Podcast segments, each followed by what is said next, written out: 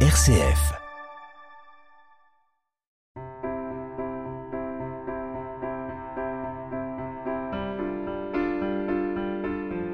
Bonjour à toutes et à tous.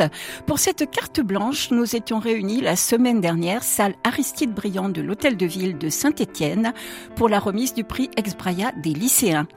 Quatrième édition de ce prix créé à la demande de Frédéric Chavot, professeur relais pour la littérature et l'écriture, dans le prolongement du prix Exbraya adulte, proposé lui par l'association Souvenir Exbraya. Trois lycées étaient partie prenante. Le lycée Simone Veil de Saint-Priest-en-Jarret, le lycée Albert Camus de Firminy et le lycée Fouriel de Saint-Étienne. Les élèves présents avec leurs professeurs, Jocelyne Tsanga et Ingrid Vario pour le lycée Simone Veil, Claire de Corte pour le lycée Albert Camus et Jacqueline Gonzalez Montagnon pour le lycée Fouriel, avaient délégué des représentants de leur classe pour présenter les livres en compétition et le déroulement de leur vote. Vainqueur 2023, Jean-Marie Kemener pour Sombre éclat. Place aux élèves du lycée Simone Veil et merci à Emmanuel Buissière pour l'aide technique.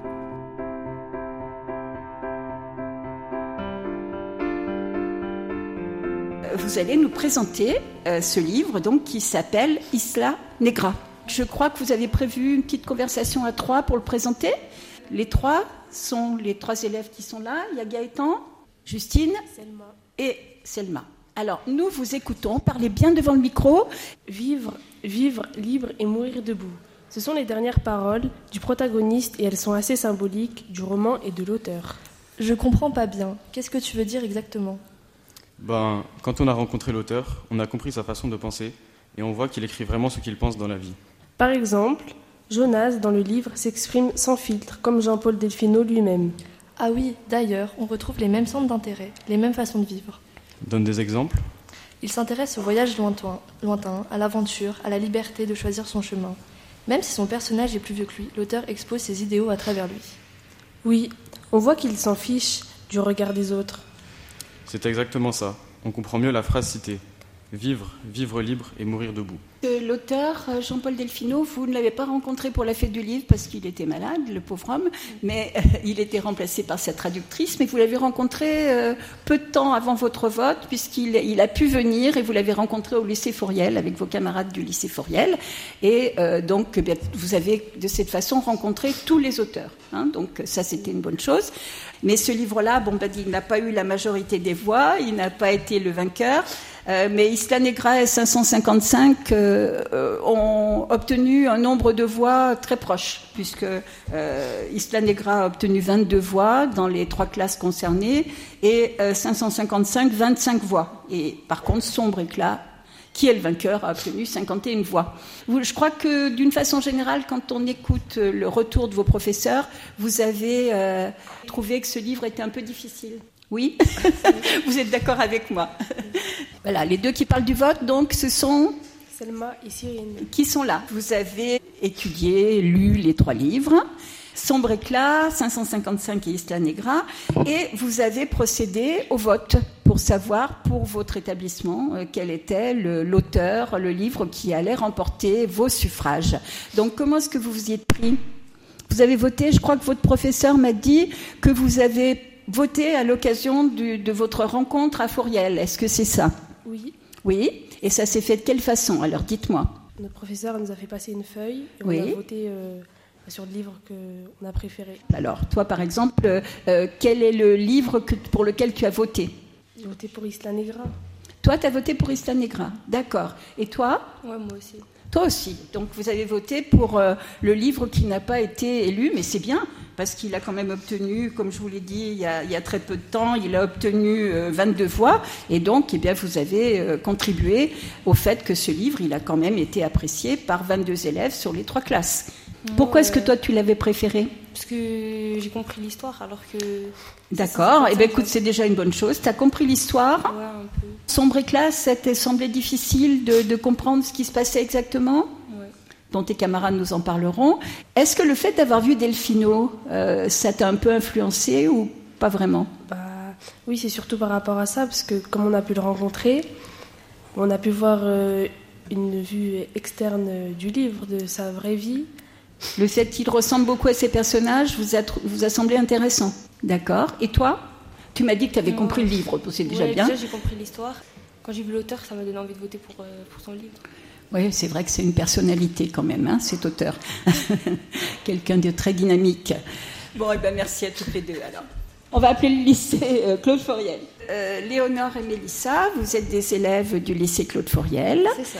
Et euh, vous, pour la fête du livre, vous aviez à lire 555. Donc vous vous attaquiez tout de suite au gros morceau, puisque c'était le plus gros livre des Oui. trois.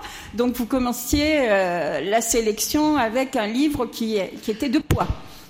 J'ai j'ai envie de dire, euh, le livre, quand on le voit, il peut peut-être faire peur. Oui. Mais en fait, c'est pas si dur de le finir ou de le lire parce que euh, il y a une organisation particulière autour du livre qui fait que finalement, ça passe quand même tout seul. Oui, donc on est, on est tout de suite dans l'histoire et on a envie de le continuer. Et finalement, le nombre de pages ne- n'effraie pas tellement. C'est la même, euh, même chose pour toi euh, Oui, totalement. C'est euh, le genre euh, d'histoire qui se lise assez fluidement, où il y a une continuité qui fait que dès qu'on est dans le début du livre, à chaque fois, on a envie d'y retourner quand on s'arrête de lire. Donc, crois qu'il y a 600 pages et quelques, on les voit pas passer. euh. Donc ça c'est bien parce que souvent les élèves et puis même des adultes, hein, euh, quand ils voient un gros livre, ça leur fait peur et ils hésitent un peu à, à le prendre et à commencer à le lire. Donc c'est une, une bonne chose que vous nous disiez que le nombre de pages peut ne pas arrêter si c'est un livre qui est vraiment intéressant. Euh, c'est laquelle des deux qui a prévu de nous présenter le livre? Alors on écoute donc Léonore. Euh, le roman 555, c'est un peu comme un roman policier. Il s'organise en fait autour d'une sonate pour clavecin, donc une partition pour clavecin, qui pourrait bien être la 555e sonate de Scarlatti, qui est un auteur connu pour clavecin. Et en fait, cette sonate, elle est découverte, puis elle est volée. Et donc, le, le but finalement du livre, c'est de savoir ce qu'elle est devenue. Et donc, euh, on va découvrir l'histoire à travers les yeux de sept personnages différents. Et les chapitres, ils s'organisent d'une telle manière qu'on va avoir un petit bout du chapitre à travers les yeux de chacun des personnages dans un ordre qui est quasiment toujours le même. Et ce qui est génial, c'est que ces, ces sept personnages, ils ont tous une personnalité différente, un aspect différent et une raison différente de retrouver cette sonate et de percer son secret. Il y a cependant un personnage qui se démarque des autres. C'est le septième personnage qui arrive toujours à la fin. C'est un, un personnage mystérieux qu'on ne connaît pas et qui semble manipuler tous les autres personnages, tirer les ficelles euh, de l'histoire et finalement euh, savoir euh, tout de l'histoire avant même qu'elle soit déjà terminée. Et ce personnage-là, il intervient de quelle façon dans le livre? Bah, au final, on le sait pas trop. Mais On- donc, euh, on peut le reconnaître dans les, dans les pages, il y a un caractère d'écriture qui lui est consacré? Oui, Oui. justement, c'est c'est- elles sont en italique. Voilà. Et Et, on- donc, on sait que c'est le personnage mystère. Oui. hein. On ne Voilà. sait pas qui c'est. On ne sait pas qui c'est. Oui, oui. Donc, comment est-ce qu'elle elle a été découverte, cette partition mystère? Eh bien, c'était un ébéniste qui s'appelait Grégoire Coblence, qui était en fait euh, en train de restaurer un étui, un étui de violoncelle, il me semble. Oui, tout à Et fait. il retrouve entre euh, le, le tissu qui recouvre l'étui et le bois une partition qui tombe comme ça et qui paraît euh, très très vieille. Et donc au début, il, ça l'intéresse pas trop, mais au fur et à mesure, il se dit c'est quand même bizarre, à quoi ça ressemble Et c'est comme ça que... Que de personnage en personnage, on va essayer de savoir si ça peut être vraiment une, une sonate de Scarlatti. Et euh, il y a un personnage qui est très important, c'est une, une musicienne euh, extraordinaire. Euh, je ne sais pas si vous avez retenu son nom, peut-être bien, Manig, Manig Terzian. Euh, qui elle est une spécialiste de- du clavecin et de, et de Scarlatti justement. Et d'après elle, est-ce que cette sonate, elle pourrait être la, cinq- la 556e euh, du compositeur? Bah, justement, quand l'ébéniste et son ami vont lui, euh, vont lui apporter la sonate, elle va la jouer, mais sans savoir pour l'instant ce que c'est. Et quand elle va la jouer, elle qui est une spécialiste, elle va se dire, mais attends, ça, ça me dit quelque chose. Et euh, elle pose la question et ils disent, bah, ça pourrait être la 555e sonate de Scarlatti. Et l'histoire est partie parce que ben on va chacun va essayer de donner son De- opinion. C'est bien de Scarlatti ou c'est pas Scarlatti. Et puis il y a le fait ben, qu'elle a été volée a cette volée. partition. Et on découvre en plus dans le livre que c'est bien le personnage mystère qui, qui essaye de mettre son grain de sel dans l'histoire. Oui, ce personnage mystère, on est, on est, c'est la vraie surprise quand on découvre qui elle est à la fin. Hein. Je ne sais pas pour vous ce que ça a été. Euh, vous aviez une, une hypothèse que ça pouvait être elle? J'avais un peu découvert. Ah, formidable. D'accord. Donc, euh, en ayant entendu parler des personnages, ceux qui étaient là et ceux qui n'étaient pas là, il y avait quand même. Bah, c'est surtout qu'il y avait quand même des indices. C'était le personnage mystère, et souvent, quand on pense à un personnage mystère, on se dit souvent c'est un homme. Donc moi je me suis dit pour un bon retournement de situation, ça pourrait être une femme. Et en plus, ça aurait été dommage que ce soit un personnage dont on n'avait jamais entendu parler. Et donc je me suis dit c'est forcément un personnage dont on a déjà entendu parler et qui est récurrent. Et vu que bah, justement le personnage, la femme de Grégoire. Essayer de peut-être pas, oui, enfin on peut le dire parce que on peut supposer que même, même d'ailleurs quand on, non mais c'est pas grave parce que même quand on sait qui est le personnage mystère, ça ne fait pas perdre tout intérêt au livre. Hein. On est quand même intéressé par le livre, me semble-t-il. Donc c'est un livre qui vous a plu. Euh, vous êtes familière de l'univers musical ou pas vraiment? Pas beaucoup. J'écoute beaucoup de musique, mais je, je n'en fais pas. Et vous, pas spécialement de la musique classique euh, Pas du tout. Pas du tout, même de la musique classique. Mais c'est vrai que euh, c'est intéressant d'entrer dans cet univers.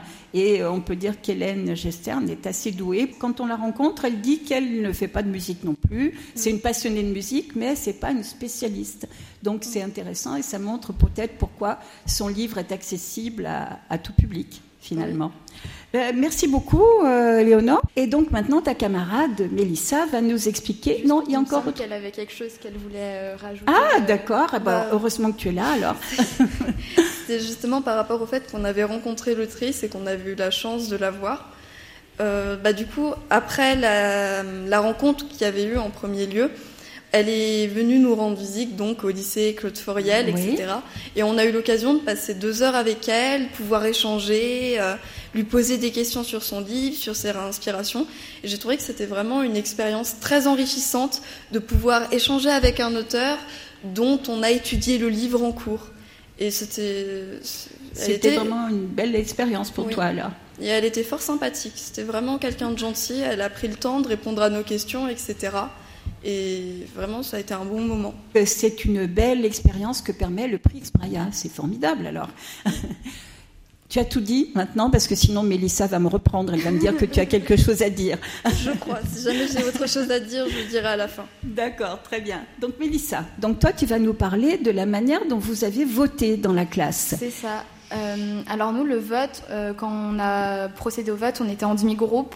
Donc il y a d'abord une première moitié de la classe qui l'a fait. On a voté le mardi 4 avril, donc euh, juste avant les vacances. Oui.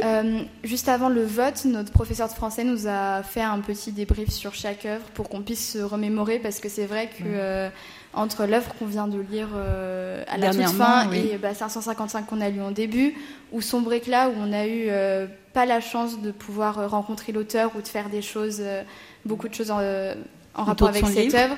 C'est compliqué parfois de, se, de se souvenir de tous les détails, donc c'est vrai que c'était bien pour aider et avoir une opinion. Pour, bien resituer chacune des, des trois œuvres. Du coup, le premier groupe à voter, il y a eu une égalité parfaite avec cinq voix pour chaque roman, comme 555, euh, euh, la petite anecdote. Vous aviez été influencé par le titre, peut-être.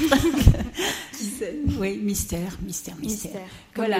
Donc égalité parfaite entre les trois romans. Pour le premier euh, pour groupe. Le, et après, du coup, à l'issue du deuxième groupe, il y a eu 555 et Sombre Éclat qui sont arrivés ex aequo avec 10 voix chacun. Mhm. Et du coup, Isla Negra qui a obtenu 12 voix.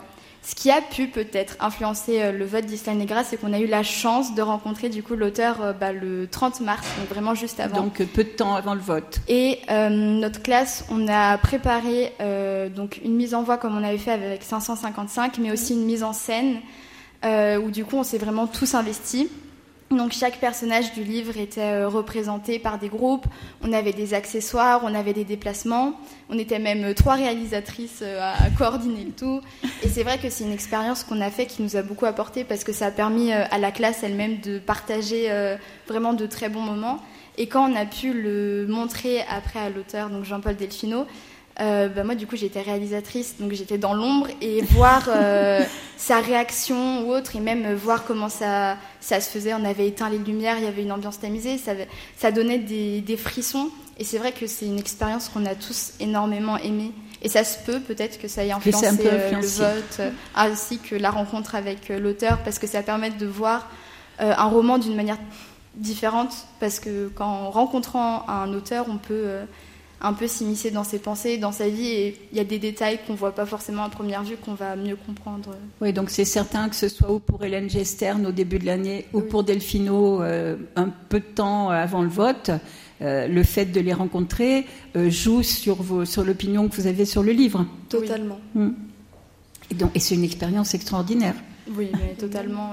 autant humaine parce qu'on peut rencontrer des auteurs et en même temps ça permet au sein de la classe, c'est une expérience euh, incroyable avec les professeurs. Aussi, le fait de dire que c'est plusieurs établissements, bah, ça crée une dynamique.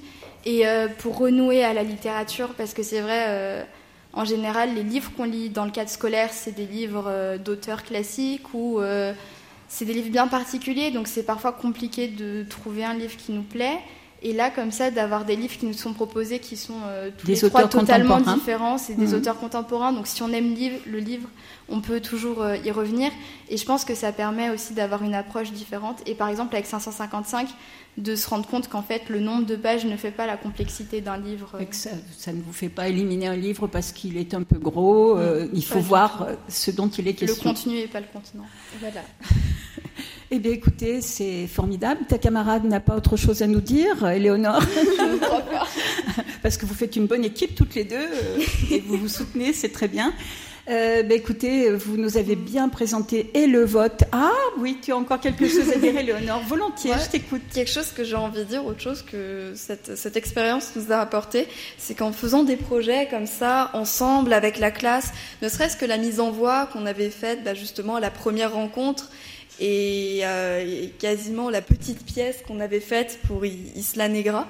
Quand on voit après le résultat qu'on a, ça, procure vraiment un sentiment de fierté pour, euh, pour toute la classe et pour soi-même parce qu'on se dit on a réussi à faire ça. Ça permet de créer des souvenirs inoubliables qu'on gardera euh, toute notre vie euh, avec nous. Merci beaucoup à toutes les deux. Vous nous avez vraiment euh, bien mis au cœur de votre lecture et de vos rencontres avec les deux auteurs que vous avez eu la chance de rencontrer. Et on va vous applaudir parce que vous avez été formidable. Donc on va demander ben, au troisième établissement de venir nous voir. Ce sont les élèves de Firmini. Alors, Albert Camus, nous avons comme représentante Farah et Nelia. Donc vous avez euh, le même principe de présentation, c'est-à-dire que pour, le, bah, pour la première rencontre, euh, c'était donc euh, Jean-Marie Kemener que vous rencontriez, qui est l'auteur de Sombre éclat. Donc Farah, tu es chargée de nous présenter le livre, Ce sombre éclat de Jean-Marie Kemener.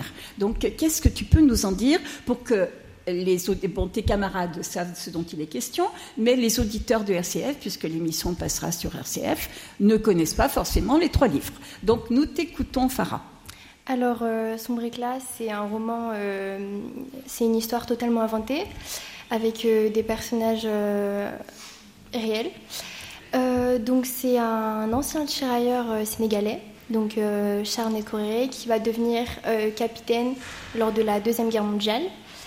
Euh, et lors d'une bataille, en fait, euh, ils, ils, savent qu'elle est perdue et ils vont se rendre, lui et ses hommes, euh, traités comme un moins que rien, un animal par les nazis. Oui. Surtout par rapport à sa couleur de peau, il sera exécuté. Mhm. mais une certaine relation entre lui et l'officier allemand va se créer. Et une, une, amitié, en fait, qui sera totalement inventée, bien sûr. Mais des liens vont être vont se créer entre eux euh, tout le long de, de l'histoire en fait. Oui, ce qui est intéressant, donc, c'est que euh, les deux personnages sont des personnages réels, mais évidemment, ce qui va se passer entre eux, c'est le, le, fait de l'auteur, hein, c'est la liberté de l'écrivain.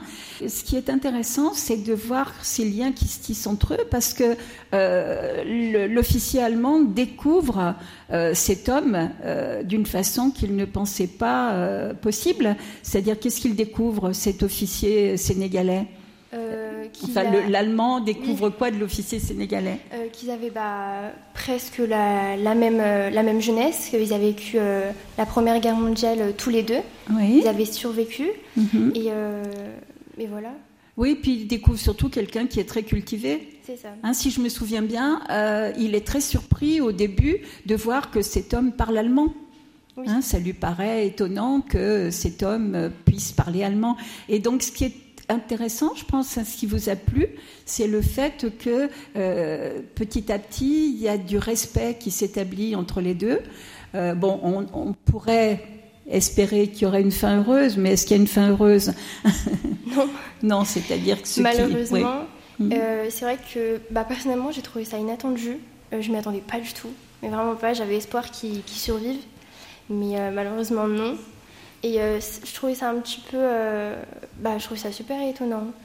Mais, mais voilà, c'est l'histoire et oui, c'est-à-dire il faut peut-être que l'auteur a peut-être respecté la réalité du déroulement des faits. Hein. je crois même que c'est sans doute ce qui s'est passé. Je pense que même si l'histoire a été totalement inventée avec euh, des personnages euh, réels, on revient quand même à euh, la vérité. À la réalité. C'est ça.